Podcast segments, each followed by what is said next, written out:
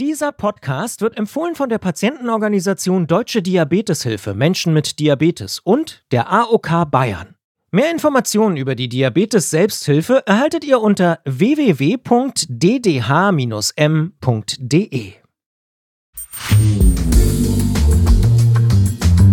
Der Zuckerdetektiv. Der Diabetes-Podcast von gesundheithören.de und der Apothekenumschau. Ich weiß ja nicht, wie es euch geht, aber ich liebe die Kategorie unnützes Wissen. Also so Wissen, was man irgendwie höchstens mal braucht, wenn man auf einer Party irgendwelche Leute oder seine Freunde irgendwie beeindrucken will, aber was einem eigentlich sonst im Alltag nicht wirklich weiterhilft. Und für die Folge, also für den Einstieg, habe ich euch jetzt so ein bisschen unnützes Wissen über Tränen gesammelt. Passend zum Titel des Podcasts, weil unter anderem wird es heute darum gehen, ob man tatsächlich mit Tränen den Blutzucker messen kann. Also, los geht's. Wusstet ihr zum Beispiel, dass wir im Laufe eines Lebens ungefähr vier bis fünf Millionen Tränen vergießen? Also es hängt sicher wieder auch davon ab, wie nah man am Wasser gebaut ist, aber ungefähr vier bis fünf Millionen. Oder wusstet ihr, dass eine menschliche Standardträne ungefähr 15 Milligramm wiegt? Zum Vergleich, eine Briefmarke wiegt ungefähr genauso viel. Oder noch einer. Wusstet ihr, was alles in einer Träne drin ist? Also einfach gesagt Wasser, Salz, Traubenzucker und verschiedene Eiweiße. Aber nicht immer. Und diese Zusammensetzung von so einer Träne, die hängt davon ab, warum wir eigentlich weinen. Also der Grund für unsere Tränen bestimmt wieder die Zusammensetzung dieser Träne. Das wird auch für diese Folge tatsächlich noch von wichtiger Bedeutung sein, wie ihr euch vielleicht denken könnt. Und jetzt noch eine sehr unnütze Info und die ist ein bisschen persönlicher. Und zwar habe ich ein Tattoo in Form einer Träne an meinem Handgelenk, am linken. Ja, so.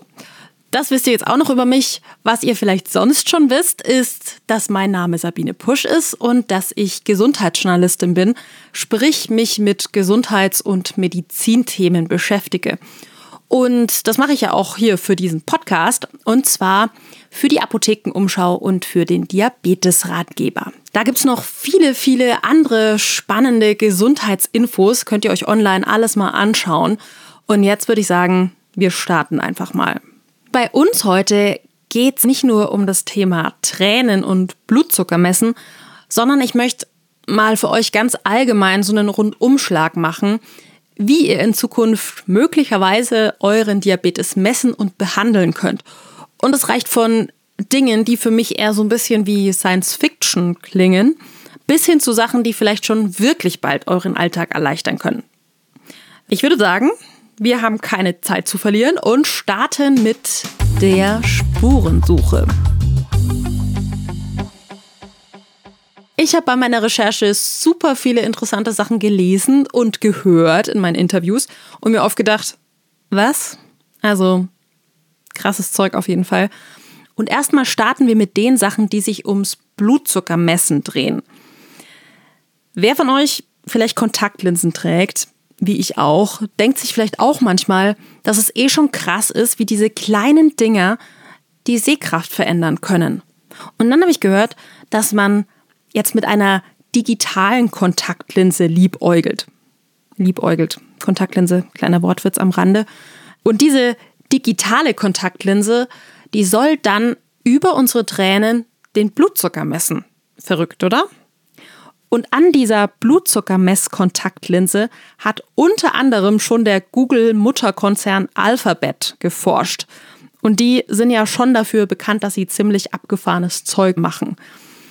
Die Idee hinter dieser Kontaktlinse ist folgende. Und zwar wurde da in eine weiche Kontaktlinse ein mini kleiner Glukosesensor inklusive Elektronik und Antenne reingebastelt. Also das muss man sich mal vorstellen. Damit ihr euch das aber besser vorstellen könnt, äh, wie das Ganze aussieht, verlinke ich euch einen Artikel mit einem Bild und den Link dazu, den packe ich euch in die Infos zu dieser Folge. Ja, da wurde dann fleißig geforscht und das Ganze war dann irgendwann schon so weit fortgeschritten in Sachen Forschung, dass mit Pharmaunternehmen zusammengearbeitet wurde, dass tausende Linsen hergestellt wurden und hunderttausende Dinge gemessen und Daten erhoben wurden. Ja, und dann ist das Projekt nach vier Jahren eingestellt worden. Hm, komisch. Ich wollte natürlich wissen, warum wurde es denn eingestellt? Und habe dann eine Erklärung auf dem Unternehmensblog gefunden. Ich fasse es mal für euch so ein bisschen zusammen. Also, es gab verschiedene Faktoren, die das Ganze so ein bisschen schwieriger gemacht haben. Zum einen ist es so, dass die Zusammensetzung der Tränenflüssigkeit ja immer unterschiedlich sein kann, wie wir es vorhin schon im unnützen Wissen erklärt hatten. Und diese unterschiedliche Zusammensetzung, die kann es eben einfach sehr schwer machen, diese oft sehr geringe Glukosekonzentration wirklich verlässlich präzise zu bestimmen.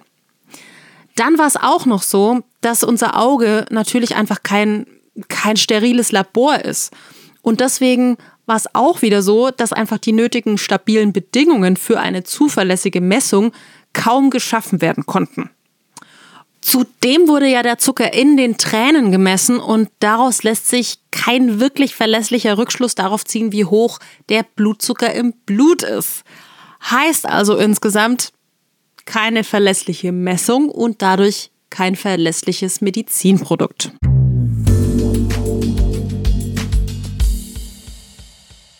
Mit der Erklärung von dem Blog allein habe ich mich aber natürlich nicht abspeisen lassen wollen und deswegen einen Experten gesucht und gefunden und gefragt, weil der kennt sich mit den ganzen Innovationen in Sachen Diabetes sehr gut aus. Professor Lutz Heinemann. Er ist Ingenieur, Biologe und Wissenschaftler mit Schwerpunkt Diabetestechnologie. Und er sagt, das mit der Tränenflüssigkeit, das ist ja ein ganz netter Ansatz, wie so viele andere Ideen auch. Aber da hat man das Thema, dass wenn es eine Glukoseschwankung im Blut gibt oder nach einer Mahlzeit einen Anstieg, dass das immer eine gewisse Zeit lang dauert, bis sich das in diesen Flüssigkeiten auch wirklich darstellt und da messbar ist. Also solche anderen Ansätze klingen erstmal gut. In der Praxis gibt es da häufig dann doch Schwierigkeiten, Probleme. Was ich denke, der Hauptgrund ist, warum in der Praxis bisher relativ wenig in der Masse angekommen ist. Ja, also dann wohl erstmal keine Blutzuckermesskontaktlinse. Wie schätzt er denn so spektakuläre Neuigkeiten wie eben diese Kontaktlinse ein? Also viel Potenzial oder nichts als heiße Luft? Also im Bereich der Glukosemessung gibt es mindestens dreimal im Jahr, vielleicht auch häufiger, Berichte darüber, dass wieder ganz neue, tolle Ansätze da sind und alles einfacher und besser wird. Wenn man dann genauer bei diesen Dingen hinguckt, ist es häufig relativ viel heiße Luft. Mit anderen Worten, ja, da hat ein Forscher, vielleicht ein Forscherteam oder vielleicht eine Firma dabei eine Idee, mehr oder weniger gut. Und sie versuchen insbesondere dafür eine Finanzierung zu bekommen und müssen dann immer einen gewissen Hype machen, um Venture-Kapitalisten da zu einer Finanzierung zu bekommen. Okay, Venture-Kapitalisten. Also für euch zur Erklärung, falls ihr euch noch nie im Haifischbecken der Spekulation herumgetrieben habt. Das sind Menschen, die bereit sind, viel Risiko einzugehen und auch viel Geld locker zu machen und dann hoffen, dass sich das Ganze am Ende des Tages auch für ihren eigenen Geldbeutel lohnt. Apropos Geld machen. An der Stelle passt vielleicht noch mal ganz gut ein Hinweis, wie ihr gute Gesundheitsinfos im Internet finden könnt und sie vor allem auch von denen unterscheiden könnt, die halt einfach nicht ganz so gut sind. Weil seriöse Anbieter, die machen in ihren Texten keine Werbung für bestimmte Produkte. Und wenn ihr dann da mal lest, sowas wie und bei Rückenschmerzen hilft immer diese Nagelmatte von Firma XY, dann solltet ihr misstrauisch werden. Und leider ist die Werbung nicht immer so eindeutig zu erkennen, wie jetzt hier in meinem Beispiel. Oft sieht es nämlich aus wie ein ganz normaler Artikel, ist aber einfach Werbung. In die Kategorie Nett, aber erstmal nicht umsetzbar fällt auch unser nächstes Beispiel. Schlagzeile der Süddeutschen Zeitung. Tattoo-Tinte warnt Diabetiker bei Unterzucker. Also klingt auch spannend und irgendwie vielversprechend. Hinter dieser Idee steckt ein Wissenschaftsteam der TU München. Und die haben mit bunter Tinte kleine Messfühler, sogenannte Biosensoren, in die Haut gestochen. Und es kann dann erstmal aussehen wie so ein ganz normales Tattoo. Ein Herz, ein Totenkopf, die Lieblingsblume, euer Haustier, alles Mögliche, nur eben mit Superkräften. Und einige dieser Farbmischungen ändern sich abhängig vom pH-Wert der Haut und können dann zum Beispiel anzeigen, ob der pH-Wert basisch oder sauer ist. Und der Zuckersensor schlägt von dunkelgrün in gelb um, wenn der Glukosespiegel in Richtung Unterzucker kippt. Cool, oder? Will man irgendwie sofort haben. Also, ich dachte mir, cool, wenn meine kleine Träne sowas könnte. Ja, Tattoos ist ja ein Begriff oder ein Ansatz, wo man versucht, durch die Haut oder über die Haut, sag mal besser noch hinweg, Glukosemoleküle aus der Flüssigkeit, die ja auch in der Haut ist, herauszubekommen und die dann außerhalb des Körpers zu messen. Die Messgüte dann im Alltag, die ist immer eine Frage. Also was im Labor funktioniert, auch gut funktioniert, muss noch lange nicht im Alltag zuverlässig funktionieren. Und sagen wir mal, ein Nachteil beim Diabetes ist, dass der Glukosebereich relativ klein ist, der zwischen einer Unterzuckerung und einer Überzuckerung liegt. Das heißt, die Glukosemessung muss relativ zuverlässig erfolgen, weil darauf der Patient ja auch seine Therapie aufbaut. Und genau das tun diese Tattoos bisher eben nicht. Also angenommen, mein kleines Tränentattoo am Handgelenk wäre jetzt so ein Messtattoo. Dann würde es zwar langsam von dunkelgrün zu gelb werden, aber was würde mir das denn sagen? Also nicht viel, außer eben, dass ich in Richtung Unterzucker kippe. Aber einen genauen Wert bekomme ich natürlich nicht. Und den bräuchte ich ja, um wirklich gut gegensteuern zu können.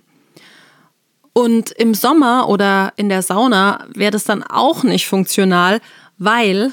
Also wenn zum Beispiel durch eine Sonneneinstrahlung eine nicht invasive Glukosemessung wirklich gestört wird oder durch erhöhte Temperaturen die Messung etwas anders verläuft, dann ist das ein Problem. Wenn ihr regelmäßig euren Blutzucker checkt, dann wisst ihr ja auch, dass es auch bei etablierten Methoden natürlich mal Fehler geben kann. Also zum Beispiel, weil man sich vor dem Messen nicht so richtig gründlich die Hände gewaschen hat. Aber das ist halt dann zumindest auch halbwegs bekannt. Und bei diesen neuen, bei diesen anderen Ansätzen weiß man das natürlich erstmal noch gar nicht. Und dann ist es ja auch so, dass Hauttypen, Lichteinflüsse, das alles kann bei Tattoos eine Rolle spielen. Ähnlich bei Pflastern, also die gibt es auch zum Blutzuckermessen. Und die verfolgen da einen ähnlichen Ansatz. Da soll der Blutzucker über den Schweiß gemessen werden. Aber auch das klappt eben noch nicht so zuverlässig. Und deswegen muss ich sagen, ich verstehe die Zweifel von Professor Heinemann da auch sehr gut. Sind diese Dinge wirklich nutzbar? Werden sie im nächsten Jahr kommen? Da bin ich ehrlich gesagt skeptisch. Okay, also nix mit Tattoo oder Träne. Jetzt wollen wir aber doch wissen, was kann es denn noch geben in Zukunft? Ja, es gibt also Ansätze zum Beispiel zu implantierbaren Glukosesensoren, die auch auf Nanotechnologie basieren. Da gibt es Ansätze, die, ich sag mal, sehr ernsthaft verfolgt werden, wo man Hoffnung haben kann, dass solche Systeme dann wirklich praktisch einsetzbar sind. Es gibt ja auch andere Anwendungsbereiche, vielleicht um da mal kurz hinzugucken, Glukosemessung nicht nur von Patienten mit Diabetes selber zu Hause, sondern auch Anwendung im Krankenhaus oder auch im Pflegeheim und so weiter, Altersheim. Und wenn man solche Systeme zuverlässig bauen und implementieren kann, dann kann es sein, dass die Glukosemessung in fünf oder zehn Jahren, das ist so ein Zeithorizont, der üblicherweise immer gesagt wird in diesem Zusammenhang, aber der auch, glaube ich, einfach realistisch ist, weil diese Dinge alle noch im Beginn ihrer klinischen Entwicklung sind und dann auch noch einen Zulassungsprozess durchlaufen müssen. Also das sind so normale Zeitabläufe in diesem Zusammenhang. Wer von euch jetzt vielleicht hellhörig geworden ist, solche Glukosesensoren, die ihr euch unter die Haut pflanzen könnt, die gibt's ja schon. Die sind gerade mal zwei Zentimeter lang, also so ungefähr hm, wie der Fingernagel von eurem Daumen, würde ich mal sagen. Also bei mir nicht. Ich habe relativ kurze Fingernägel, aber bei manchen vielleicht tatsächlich. Und der Nachteil am jetzigen Stand ist, dass diese Glukosesensoren eben zwei bis dreimal im Jahr ausgetauscht werden müssen. Und jetzt ist es eben möglich, dass in Zukunft einfach viel, viel, viel kleinere Glukosesensoren als die heutigen auf den Markt kommen können. Und es kann eben auch sein, dass die möglicherweise viel länger unter der Haut bleiben können oder eben nicht zwei bis dreimal im Jahr ausgetauscht werden müssen. Und da frage ich mich jetzt schon, was die Krankenkassen dann mal dazu sagen, also ob die da die Kosten übernehmen würden. Momentan ist es ja so, dass sie nur in sehr, sehr seltenen Fällen ein kontinuierliches Blutzuckermessgerät zahlen. Ich möchte euch schon mal eine Vorschau auf Folge 11 geben, weil da geht es nämlich genau darum, was die Kasse alles zahlt.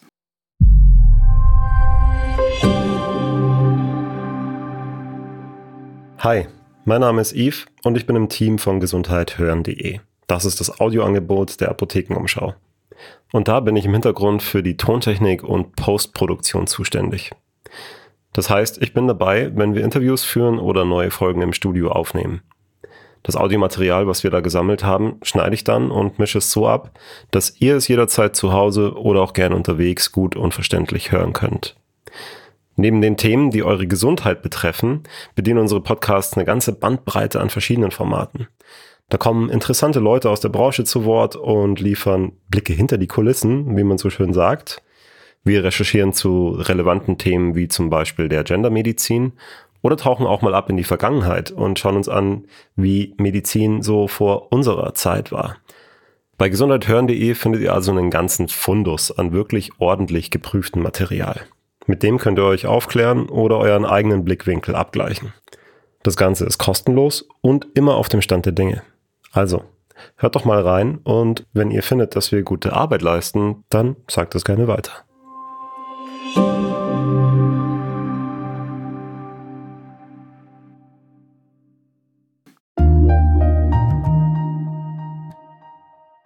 Okay, und jetzt weg vom Bereich Blutzucker messen hin zu einem anderen Aspekt. Und zwar zu Medikamenten, weil die müsst ihr ja vielleicht nehmen, um euren Blutzucker in den Griff zu bekommen. Und jetzt wird es auch ein bisschen realistischer, was die Frage angeht, ob das wirklich Potenzial hat. Dazu habe ich mit Professor Robert Wagner gesprochen. Er leitet das klinische Studienzentrum des Deutschen Diabeteszentrums in Düsseldorf. Und er hat mich da auf eine sehr heiße Spur gebracht, nämlich auf smarte, also schlaue Insuline. So heißen die wohl im Fachjargon. Dadurch könnte man sozusagen diesen, diesen Bedarf ähm, automatisch regulieren lassen. Wenn der Blutzucker hochgeht, dann würde der Insulin mehr, das Insulin mehr wirken. Wenn der Blutzucker niedrig ist, dann, dann würde das Insulin nicht wirken oder kaum wirken. Äh, und, und dann könnte man dieses Problem mit der, ähm, mit der, mit der schwierigen äh, Dosierung und, und dem Bedarfs, der bedarfsgerechten Dosierung des Insulins gut lösen. Übrigens, den Begriff schlau, den fand ich erstmal so ein bisschen irreführend, weil es ist ja nicht so, dass diese Insuline wirklich denken. Nee. Deswegen wollte ich euch an der Stelle nochmal genauer erklären, warum das Insulin denn eigentlich so smart ist. Also, das künstliche Insulin wird an einen Träger gekoppelt, zum Beispiel an Eiweiß. Und dann spritzt ihr euch das ja unter die Haut. Und wenn der Blutzucker dann steigt, dann wird auch der Zucker im Hautgewebe mehr. Und dadurch löst sich dann das Insulin vom Träger und gelangt eben ins Blut, wo es dann auch wirkt. Und wenn der Blutzucker ganz normal ist, dann passiert ja auch gar nichts. Also das Insulin wartet quasi schlummernd in eurem Unterhautfettgewebe auf seinen Einsatz. Und diese Funktionsweise unterscheidet so ein Smart-Insulin dann eben von ganz normalen Insulinen. Aber das ist wahrscheinlich eine, eine noch größere Herausforderung an die Chemie und an der Pharmakologie, ähm, als, als wir denken. Fast alle von diesen schlauen Insulinen sind bislang zumindest nur im Labor oder an Tieren getestet. Das heißt, es kann noch eine ganze Weile dauern, bis das wirklich zu uns auf den Markt kommt. Aber ich halte euch da natürlich auf jeden Fall auf dem Laufenden. Und sobald sich irgendwas tut, werdet ihr es hier beim Zuckerdetektiv erfahren.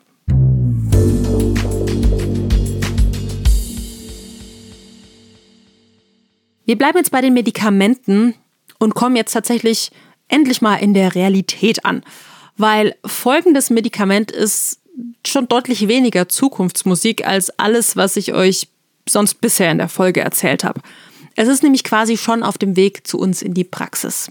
Das ist eine Kombination von GLP-1 äh, und GIP-Analoga. Das ist ein ganz neues Medikament, das bereits seit Monaten in den USA zugelassen ist und auch die EMA, also die Europäische Arzneimittelagentur, gerade zugelassen hat. Und das ist so ein, ein, ein viel stärker wirkendes Inkretin. Also Inkretin ist dieses Darmhormon, Darmpeptid, was Grundlage äh, dieser Medikamentengruppe ist. Und da kombiniert man zwei unterschiedliche Inkretine, GIP und GLP-1. Und dadurch erreicht man einen noch nie gesehenen ähm, starken Effekt auf das Körpergewicht und auf die Fettmasse. Ja, man kann es noch nicht hundertprozentig physiologisch erklären, wie das wirkt, aber die Wirkung ist beeindruckend. Ich denke, diese Medikamente werden und diese Medikamentengruppe wird den nächsten Meilenstein in der Diabetestherapie bedeuten. Und dieses Mittel heißt Tirzepatit. Und wie Professor Wagner erklärt hat, soll es eben euer Gewicht stärker senken als andere vergleichbare Medikamente. Was ja eine ziemlich gute Nachricht ist, weil wer Fan des Podcasts ist oder ihn zumindest schon öfter gehört hat, der weiß ja, dass ich quasi in jeder Folge sage, dass zumindest bei Übergewicht Abnehmen einer der Schlüssel ist, um den Blutzucker in den Griff zu bekommen. Tierzepatit ahmt also die Wirkung von gleich zwei Darmhormonen nach, von GLP1 und von GIP. Und die beiden, die kommen auch ganz natürlich im Körper vor und kriegen immer dann was zu tun, wenn wir eben was essen. Und ihre Jobs, die sehen so aus. Und zwar sorgen sie dafür, dass die Bauchspeicheldrüse Insulin ausschüttet, was wiederum dazu führt, dass der Blutzucker eben nach dem Essen nicht total kolossal in die Höhe schießt. Und was sie auch noch machen, sie geben ein Signal an den Körper, dass sich der Magen weniger bewegt und dass nicht so viel Magensaft produziert wird. Und das wiederum sorgt dann dafür, dass der Magen dadurch langsamer leer wird und auch dazu, dass der Appetit abnimmt. Und dieses Tirzipatit kann diese beiden Jobs eben auch übernehmen, weil es ja die Wirkung der Hormone im Körper nachahmen kann. Das heißt dann, wir sind länger satt, ohne dass wir was gegessen haben. Und dann ist es ja auch logisch, dass man so abnimmt. Und zwar sogar recht ordentlich. Ich kann euch da ein paar Zahlen nennen aus einer Studie, die noch recht frisch ist. Also zumindest ist sie frisch zum Zeitpunkt, als wir diese Folge aufgenommen haben. Und es war so, dass im Durchschnitt die Teilnehmenden am Anfang der Studie ein Fünftel von dem abgenommen haben, was sie am Anfang gewogen haben. Also, wer am Anfang, sagen wir mal, 100 Kilo gewogen hat, der hat am Ende nur noch 80 Kilo auf die Waage gebracht. Und außerdem ist es so, dass Tirzipatit dabei hilft, die Blutzuckerwerte zu senken. Und zwar möglicherweise sogar besser als Insulin. Hier gibt es zumindest aus der Wissenschaft erste Hinweise. In den USA wird das Medikament schon eingesetzt und in Europa läuft, Stand jetzt eben, noch die Zulassung dafür. Aber ich würde sagen, wer weiß, vielleicht kann euer Arzt oder eure Ärztin euch bald schon dieses Medikament verschreiben. Nach den ganzen Spuren von Tränen über Tattoos und Nanosensoren kommen wir also zum letzten Teil und zur Lösung. Wir haben uns ja am Anfang dieser Folge die Frage gestellt, ob man mit Tränen den Blutzucker messen kann. Was ich mit Sicherheit sagen kann, ist, Ihr werdet in den nächsten Jahren mehr und auch bessere Möglichkeiten bekommen, euren Diabetes zu behandeln. Und leichter wird's hoffentlich auch. Das heißt, ich fasse jetzt mal zusammen, was wir aus dieser Folge wissen. Es gibt immer wieder verschiedene Meldungen in Sachen Diabetesmanagement und Blutzuckermessung, die wirklich sehr revolutionär klingen. Und an einigen ist mehr dran und an anderen eben weniger. Kontaktlinsen, die den Blutzucker über Tränen messen, also unsere Einstiegsfrage, das war leider alles zu ungenau und deswegen haben die Firmen die Forschung eingestellt. Tattoos, die die Farbe ändern, wenn man in den Unter- oder Überzuckerbereich kommt. Oder Pflaster, die den Blutzucker über den Schweiß messen. Beides wird getestet, funktioniert aber nicht besonders gut und nicht besonders genau, muss man sagen. Große Neuigkeiten gibt's immer wieder bei den Medikamenten. So wird zum Beispiel an Smart-Insulinen geforscht, also Insulinen, die schlau genug sind, um zu wissen, wann sie der Körper braucht und wann eben nicht. Aber bis das soweit ist, da dauert es auch noch eine Weile. Ein Medikament, das aber bald hier auf den Markt kommen könnte und zumindest laut Experte einen Meilenstein in der Diabetestherapie bedeuten könnte, das ist der Wirkstoff Tirzepatit. Und mit diesem Ausblick in die Zukunft möchte ich mich jetzt von euch verabschieden, weil das ist schon wieder das Ende von unserer Folge. Wenn ihr euch noch genauer einlesen wollt, dann schaut gerne mal in die Infos zu dieser Folge, weil da habe ich euch einige Quellen und Links reingepackt. Nie mehr eine Folge vom Zuckerdetektiv verpassen, dann lasst uns doch gerne ein Abo da. Das kostet natürlich nichts und das funktioniert über Apple Podcasts, über Spotify und so weiter. Mein Name ist Sabine Pusch und ich würde mich sehr freuen, wenn ihr beim nächsten Mal wieder dabei seid weil dann geht es um ein Thema, das mir schon seit langer Zeit den Schlaf raubt. Der Zuckerdetektiv. Der Diabetes-Podcast von gesundheithören.de und der Apothekenumschau.